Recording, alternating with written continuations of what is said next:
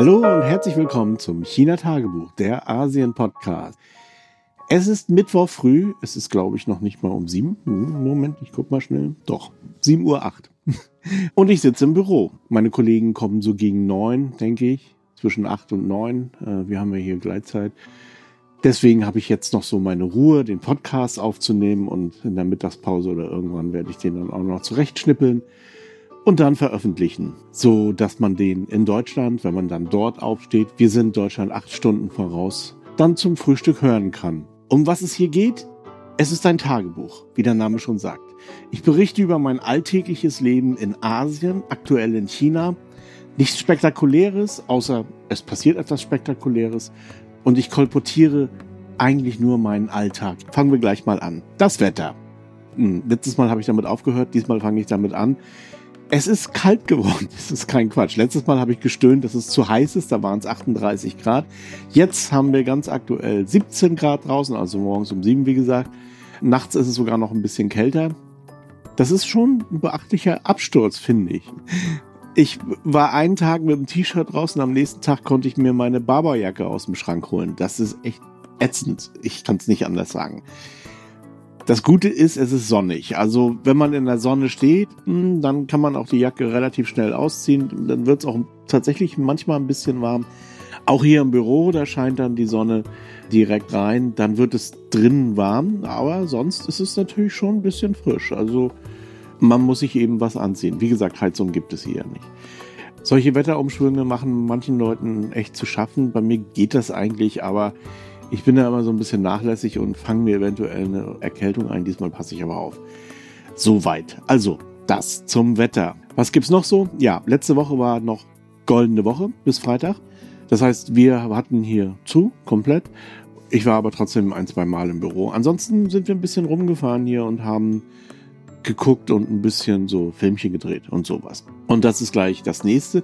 Der Osmanthus blüht, das hatte ich in ein, zwei Sendungen vorher auch schon mal erwähnt. Wenn der Osmanthus blüht, dann ist das immer so ein bisschen so eine Art Event hier. Die Blüte ist Ende September bis Mitte Oktober, also genau jetzt die Zeit. Allerdings muss man dazu sagen, durch die lange Trockenheit und die extreme Hitze im Sommer ist es nicht so doll mit der Blüte. Also manche Osmanthus-Arten haben das ganz gut überstanden, aber manche, ja, sie kommen nicht so richtig aus dem Knick. Und das merkt man schon. Also es ist nicht ganz so extrem duftend in den Straßen. Manche Blüten sind auch sehr klein, also kaum zu sehen eigentlich. Das war sogar Thema in der Zeitung hier, dass die Osmanthusblüte dieses Jahr ja so ein bisschen hm, Mama Huhu ist. Wie auch immer. Also es blüht hier und da Osmanthus, man muss ihn bloß suchen, das brauchte man letztes Jahr nicht. Und das haben wir gemacht. Deswegen sind wir nach Manjulong gefahren und in den Botanischen Garten. Und dort haben wir dann so einen kleinen 5-Minuten-Film über Osmanthus gemacht. Der wird nächste Woche veröffentlicht. Es war aber schön, also mal wieder diese Orte abzulaufen. Manjulong ist so ein Dorf, in dem zufällig, ich denke mal zufällig, sehr viele Osmanthusbäume wachsen und die werden aber auch genutzt. Das heißt, die Blüten verwendet man als Gewürz, als Duftstoff, als, ja, was weiß ich. Man macht das an Tee, an Wein, überall ran, damit es diesen typischen Osmanthus-Geruch oder Geschmack dann eben entsprechend gibt. Und in Manjulong sieht man dann eben auch sehr viele Stände und naja, das ist so eine Art Ach, dann kommen dann eben zur Blüte sehr viele Leute. Ich hatte das in der letzten Sendung ja mit Sakura verglichen. Im Prinzip ist es genau sowas. Also man trifft sich, um zu fotografieren, um zu essen, um zu schlendern und so. Und Manjulong, wie gesagt, ist dieses Dorf und natürlich gibt es auch einen Osmanthushain im Botanischen Garten. Der ist richtig groß und der hat natürlich noch ein bisschen anderen Anspruch. Ähm, da ist also auch so ein bisschen Wissenschaft dahinter und so. Und es ist ja auch ein Arboretum, das heißt, dort hat man dann auch alle Osmanthus-Arten, die hier wachsen, zusammengetragen in einen Hain. Also wie viele da jetzt genau wachsen, habe ich nicht herausbekommen. Aber ich habe irgendwo mal gelesen, es wären 20 verschiedene Sorten. Ob das so stimmt, weiß ich nicht. Wir haben keine 20 verschiedenen Sorten gefunden. Aber wir haben ja jetzt auch nicht ewig gesucht, aber ein paar sind eben in dem Film zu sehen. auch sehr interessante Namensgebung. Ja, aber das sieht man dann, wie gesagt, in dem Film. Aber es war auch mal wieder schön, im Botanischen Garten zu sein. Ich habe da ja, als ich 2005 nach China gekommen bin, mein Studium absolviert in der Nähe dort, also chinesische Kultur und Sprache. Das ist kein richtiges Studium, sondern das war bloß so eine Art Lehrgang, wenn man so will. Vielleicht werde ich meinen alten Studentenausweis in den Shownotes posten, damit man sich den angucken kann. Naja, ich bin da jedenfalls jeden Morgen zur Universität gelaufen und gleich daneben beginnt dann, also die Zhejiang-Universität ist übrigens auch eine, eine der Tier-One-Universitäten hier in China.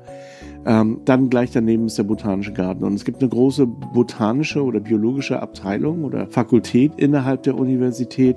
Und entsprechend wird dieser Botanische Garten tatsächlich auch genutzt. Aber für mich oder für die meisten oder für fast alle Hansoer ist das natürlich ein Ausflugsort. Ist nicht kostenlos der Eintritt, kostet 10 Yuan, also ein paar Cent.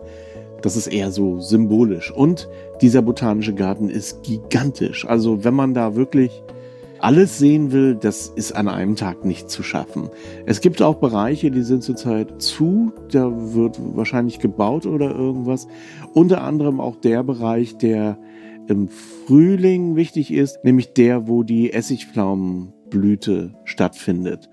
Da kann man jetzt nicht rein, aber wir sind so, wie gesagt, wir sind im Osmanthushain gewesen, dann noch so ein bisschen in einem chinesischen Garten, der ist auch recht bekannt. Da ist dann auch so ein großer Fischpond drin mit sehr vielen Koi. Und dann waren wir noch in diesem Teil des Botanischen Gartens, wo die ganzen Sequoia, also diese chinesischen Mammutbäume wachsen, die übrigens verwandt sind mit den Redwoods in Kalifornien. Das sind ja auch lebende Fossilien, genau wie Ginkgo, und sind schon ein bisschen faszinierend. Sehen aus wie Nadelbäume vom Weiten, sind aber keine, haben aber auch tatsächlich so gefiederte Blätter. Eine hochinteressante Pflanze und die auch wirklich sehr schön aussieht. Ja, das war unser Osmanthus oder das waren unsere beiden Osmanthus-Ausflüge, Manjulong und Botanischer Garten. Was war noch? Ja, ich habe mir mal wieder eine Kamera gekauft. Ich mache das ja öfter Diesmal werde ich da nicht allzu viel zu sagen. Nur so viel. Es ist ein Biest. Es ist eine 14-Bit RAW 5K Videokamera. Und wer jetzt denkt, oh, jetzt ist er aber doch pleite. Nein, bin ich nicht. Und alles zu dieser Kamera werde ich berichten, wenn ich mit meinen Tests so durch bin. Denn das Ding ist nicht so ganz einfach zu bedienen, wie ich jetzt schon festgestellt habe. Und es gibt also so viele Sachen sind mir noch gar nicht klar an dem Teil. Und ich warte auch noch auf Cage und Griff und Barndoors und was man eben alles so an so einer Kamera ranschraubt. Und wenn ich das alles zusammen habe und die ersten Filmchen gedreht habe damit, also ein paar habe ich schon, aber eben keine echten Sachen, die man zeigen kann, dann werde ich auch über dieses Beast berichten. ja, das ist jetzt mal ein Cliffhanger. Leider habe ich nicht so viel Zeit. Ich würde echt jetzt am liebsten ein bisschen mit dieser Kamera verbringen. Ja, so ist das eben, wenn man noch arbeitet. Und Zeit ist natürlich auch ein Thema für den nächsten Monat. Ich nehme jedes Jahr am sogenannten National Novel Writing Month teil.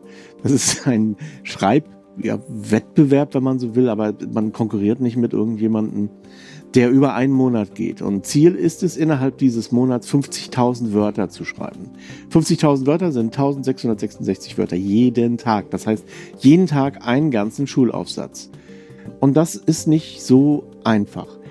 National ist dieser Monat schon lange nicht mehr. Den gibt es seit 1999 und hat sich mittlerweile zu einem internationalen Event ausgeweitet. Laut Eigenaussage vom Nanovrimo nehmen dort ungefähr 800.000 Autoren teil und es wurden bisher rund 400.000 Novellen fertiggestellt. Man kann sich vorstellen, jeden Tag 1666 Wörter. Das ist echt viel. Und ich weiß das, weil ich verdiene ja meinen Lebensunterhalt mit Schreiben und ich schreibe möglicherweise sogar mehr jeden Tag als jetzt 1700 Wörter oder so. Aber da ist, wenn ich mal ehrlich bin, jetzt nicht so wahnsinnig viel Kreativität drin. Denn diese Texte, die ich schreibe, die, da habe ich Vorgaben, da kriege ich im Prinzip sogar Phrasen schon beigelegt und so. Also das, wie das eben so ist in der Werbung, man nennt es ja auch nicht Werbeautor, sondern Werbetexter. Also es ist tatsächlich schon etwas einfacher und es sind eigentlich auch oft Berichte und Berichte haben eine sehr klare Struktur. Ist also weit entfernt von einer Novelle, also von einer Prosa. Und wenn man jetzt 1700 Wörter Prosa schreiben soll, naja, das ist nicht mehr so einfach. Und das jetzt jeden Tag. Ich bin zu einer Zeit zur Schule gegangen, wo Schulaufsätze, also solche vierstündigen Monster, zwar angekündigt wurden, aber es durchaus mal vorkam, dass die Deutschlehrerin gesagt hat, Zettel raus, Aufsatz schreiben und dann hat man in den zwei Deutschstunden eben auch so diese Menge aufs Papier gebracht, was mir im Übrigen eigentlich immer leicht gefallen ist. Zwar, aber trotzdem enorm Stress verursacht hat. Und diesen Stress, den mache ich mir jetzt freiwillig einen Monat lang jeden Tag. Das ist wirklich eine Herausforderung. Warum mache ich das? Ja, das ist einfach ein Riesenspaß. Und es ist aber auch eine Art Training, eine Art Herausforderung, etwas, was man von sich selber gerne sehen möchte irgendwie. Also es ist vielleicht schon ein bisschen vergleichbar mit einem Marathonlauf oder so. Also der Lauf selber, ist, da tut auch alles weh. Ja, es werden auch Glückshormone ausgeschüttet. Ich glaube, das ist beim Schreiben auch so und so weiter. Aber es ist eben auch Anstrengung. Und diese Anstrengung ist es auch, die so ein bisschen Freude macht. Aber es ist natürlich auch am Ende des Tages die Tatsache, dass man es geschafft hat. Also man geht wirklich, wenn man 1600 oder 1700 Zeichen geschrieben hat, sehr befriedigt ins Bett und sagt sich, oh, I did it. Ja, ich kann das gar nicht so genau erklären. Es ist für mich auch, es hat auch irgendwas Suchtartiges. Ich liebe diesen Monat. Ich bereite mich darauf vor. Ich nehme mir auch tatsächlich ein paar Tage frei in der Zeit. Einfach um daran teilzunehmen. Ein weiterer Gedanke, der da noch mitschwingt, ist, wie gesagt, das ist schon lange kein nationales Ereignis mehr, sondern auf der ganzen Welt schreiben Leute, auch hier in China. Meine Kollegin versuche ich zwar immer so ein bisschen zu Piesacken da mitzumachen. Sie hat auch ein Jahr mitgemacht, aber nicht ganz durchgehalten. Darf ich das hier eigentlich sagen? Egal. Also es gibt hier auch in China natürlich eine, eine Schreib-Community. Ich kenne auch einige Expats, die hier in China daran teilnehmen. Und dieses Gemeinschaftsgefühl, sich miteinander über ja, so den Fortschritt zu unterhalten, da ist vielleicht doch so ein bisschen Wettbewerb. Also man zeigt so seine Statistik, heute habe ich nur 300 Wörter geschafft oder manche, das macht mich dann immer, das deprimiert mich dann immer so ein bisschen. Heute habe ich 10.000 oder 20.000 Wörter geschrieben, dann sitze ich mal da und frage mich, wie geht das, wenn der Tag nur 24 Stunden hat? Also lange Rede, kurzer Sinn, dieser Monat ist für mich wirklich sehr wichtig und ich freue mich schon jetzt darauf. Und ich bereite tatsächlich auch gerade eine Geschichte vor.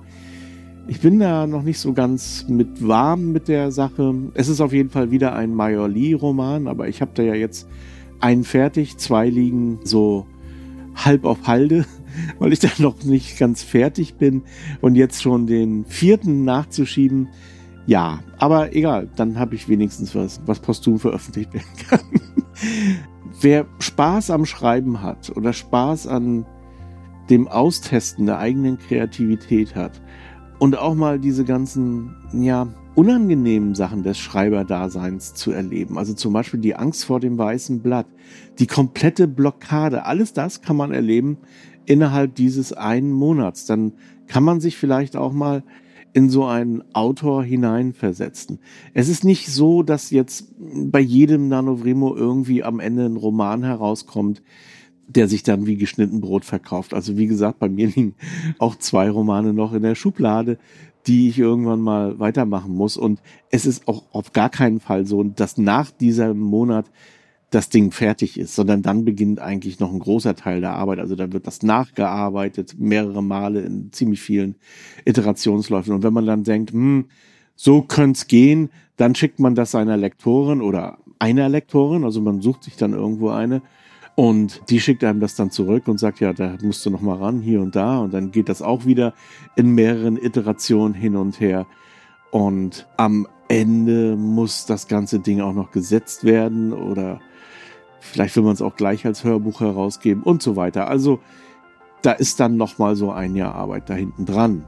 Aber die wichtigste Aufgabe, also diese kreative Geschichte, die ist natürlich in diesem einen Monat erledigt. Alles andere ist dann meines Erachtens Handwerk. Ich werde in den Shownotes den Link zum Nanovrimo veröffentlichen, aber ich denke, wenn man Nanovrimo eingibt, dann findet man das auch sofort. Zumal jetzt gerade die relativ viel Marketing machen. Ah ja, apropos Marketing. Also es ist eine gemeinnützige GmbH äh, in den USA. Also dort heißt es ein bisschen anders, aber im Prinzip ist es eine Non-Profit Organisation und die machen auch sehr viel Merch oder auch ja andere Sachen, mit denen sie sich finanzieren.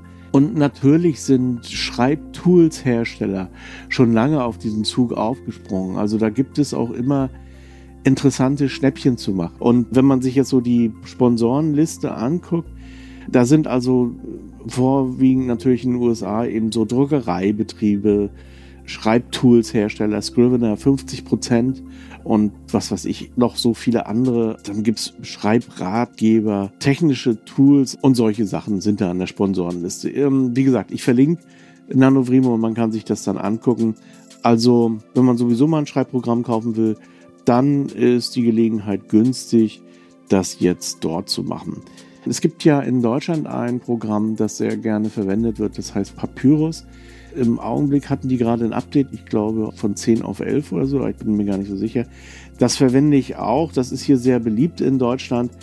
Aber Papyrus versucht immer so selber so ein bisschen anzustinken, was in gewisser Weise so ein bisschen lächerlich ist. Also da pinkelt die Ameise dem Elefanten ans Bein, habe ich den Eindruck, statt dort mitzumachen. Das ist etwas, was ich nicht verstehe. Aber diese ganze Papyrus-Gemeinde, die da so existiert, ist mir ohnehin also die öffentliche, jetzt, wie gesagt, es sind sehr viele Menschen in äh, Deutschland, die dieses Programm verwenden, aber die öffentliche Papyrus-Gemeinde auf Facebook oder auch in dem Forum empfinde ich persönlich eher als sehr unangenehm. Und ähm, ich habe mich bei Facebook auch da abgemeldet, obwohl ich dieses Programm nutze.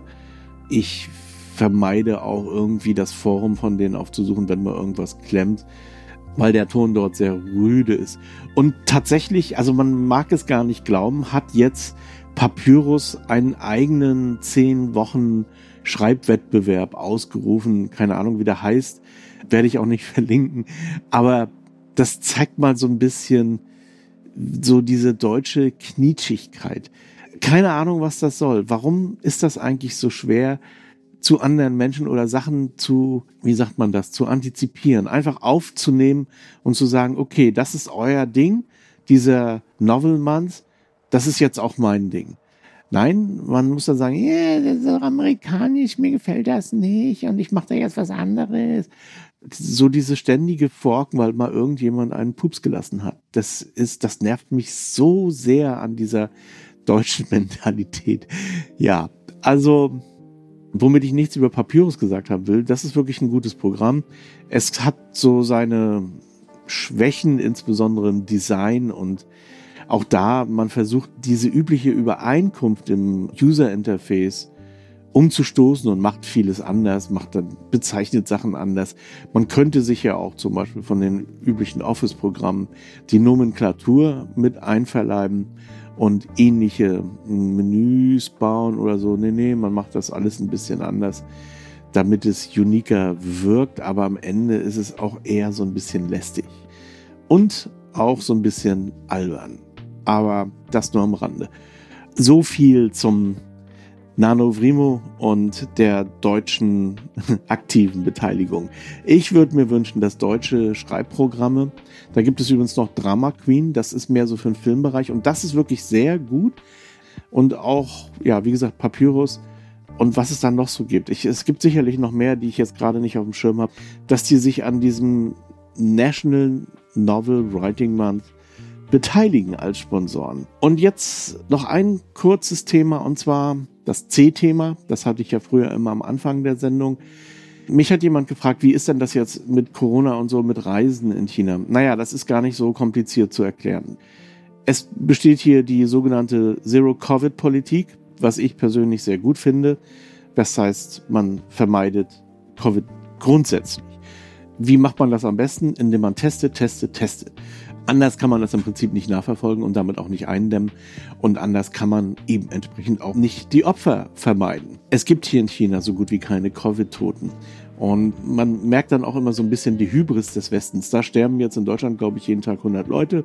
Ja gut, sind alles Alte und Kranke und wären sowieso gestorben, was übrigens auf 100 Prozent der Bevölkerung zutrifft. Aber auch das, sei es drum, wenn das Deutschland so machen will, sollen sie das so machen. Das ist Deutschlands Sache. China macht es anders, aber die Hybris, die sich dann auftut, ist, in Deutschland kann man das nicht so akzeptieren, warum die Chinesen das anders machen als sie warum auch immer man das nicht akzeptieren kann. Und da gibt es dann vom Weltspiegel so absurde Filme wie die Corona-Diktatur und was weiß ich alles. Da kommt es mir so vor, als wenn die Querlappen die Produktionsfirma übernommen haben. Wenn man in China keine Zero-Covid-Politik fahren würde, dann hätten wir relativ schnell, also man kann sich das ja selber hochrechnen, in Deutschland gibt es 150.000 Tote, also mehr als im Ukraine-Krieg und so weiter. In den USA weiß ich gar nicht, wo die jetzt gerade sind. Also viele Tote. China hat anderthalb Milliarden Einwohner. Wenn das jetzt hier so losgehen würde wie im Westen, dann hätten wir innerhalb kürzester Zeit über eine Million Tote. Und dann möchte ich mal den Westen hören, wie er sich darauf dann medial einschießen würde. Also, wie gesagt, sei es drum, ich finde es gut, dass es eine Zero-Covid-Politik gibt.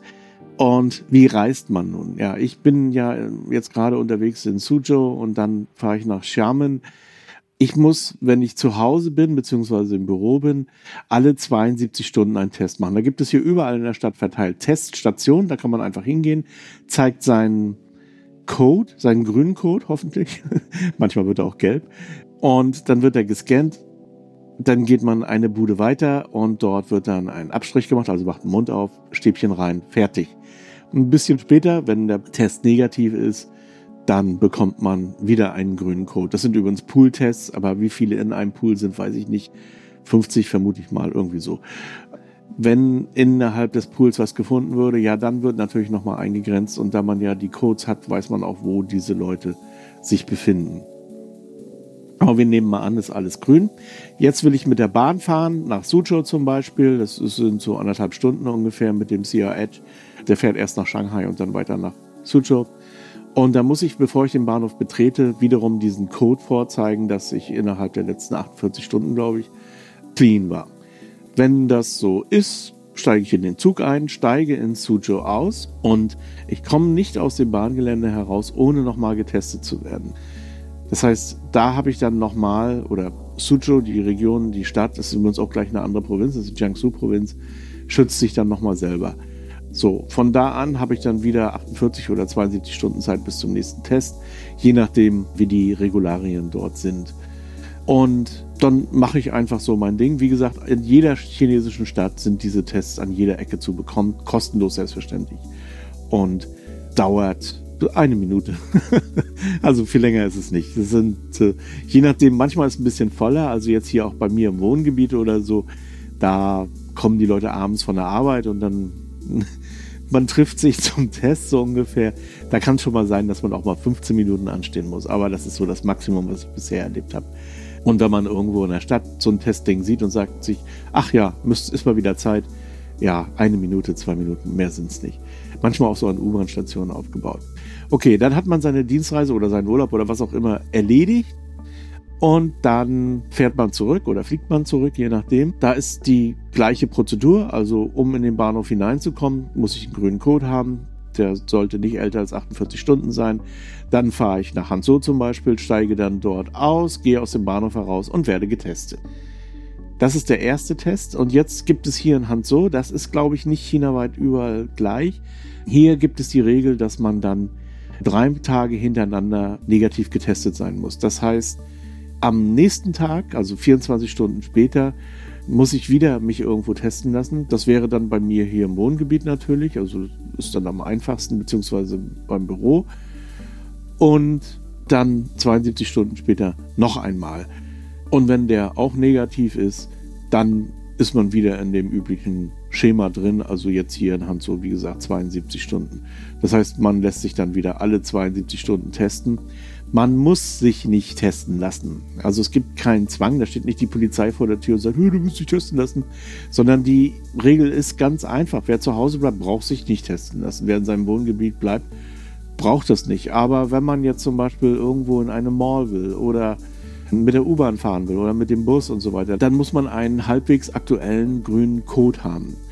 Der wird nicht automatisch gelb oder rot sogar, sondern das passiert nur, wenn man entweder mit kontaminierten Leuten irgendwo zusammen war oder wenn man tatsächlich selber kontaminiert ist. Also der bleibt grün, aber man sieht eben auch drauf, wie alt der Code ist. Und wenn jetzt die Mall sagt, wir lassen nur Leute rein, die einen gültigen Code seit 72 Stunden haben, ähm, dann ist das die Sache der Mall und die lässt die anderen Leute dann eben nicht rein. Es gibt auch andere, ich war letztens gerade in einer, in so einer Sehenswürdigkeit, eine Höhle, da wurde gar nicht getestet. Die haben sich gesagt, komm, interessiert mich nicht, ist sowieso mehr oder weniger draußen irgendwie.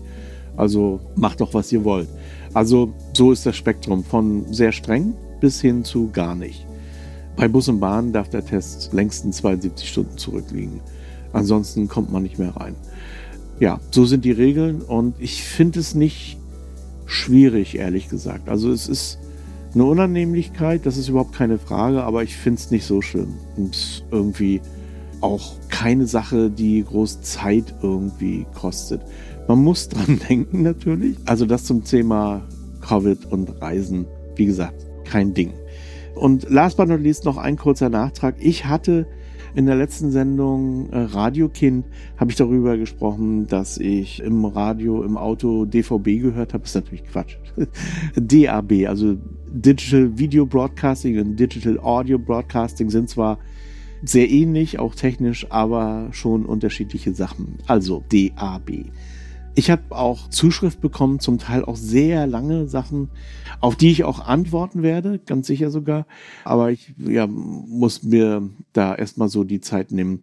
Was mir unter anderem auch eben in den Facebook, äh, wie heißt das, Messages wahrscheinlich oder so. Auf Facebook habe ich ein paar private Nachrichten bekommen. Mir wäre es immer lieb, wenn diese Zuschriften entweder per E-Mail gesendet werden oder direkt hier auf der Webseite des Podcasts in den Kommentaren, wenn das für die Öffentlichkeit bestimmt ist, gepostet werden, weil das ist zum einen einfacher für mich zu beantworten, denn den Facebook Messenger benutze ich nicht wirklich, also den sehe ich auch eher zufällig. Da ist E-Mail für mich doch deutlich einfacher. Und zum anderen finde ich, sind manche Einlassungen und Kommentare, die ich so bekomme, durchaus auch interessant für andere Leute, also nicht nur für mich. Und das fände ich schon ganz hübsch, wenn man das ein bisschen teilen könnte. Aber das nur als Hinweis. Soweit. Ja, damit sind wir auch schon durch. Soweit und bis zum nächsten Mal. Bye bye.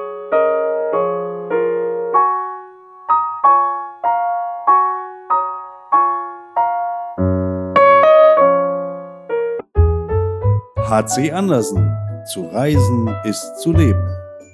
Mit Solarenergie von Eco Worthy. Ob Vanlife, Tiny House oder Camping. Eco Worthy, dein Partner für Solarenergie. eco-worthy.com